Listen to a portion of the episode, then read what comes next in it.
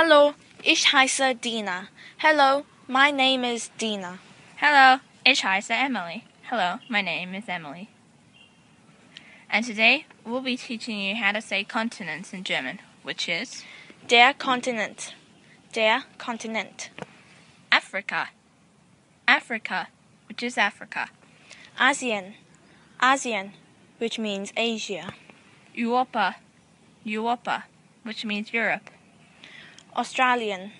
Australien, which is Australia. South America. South America, which is South America. North America. North America, which means North America. Antarctic. Antarctic, which is Antarctica. Now, if you want to say where is a country, like which continent it is in, you have to ask wo ist. So, for example, where is China?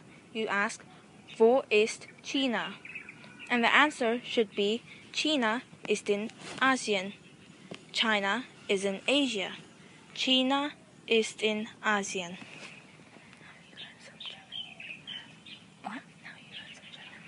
Oh, now you've learnt some German, so now you can go practice with your friends. Yay!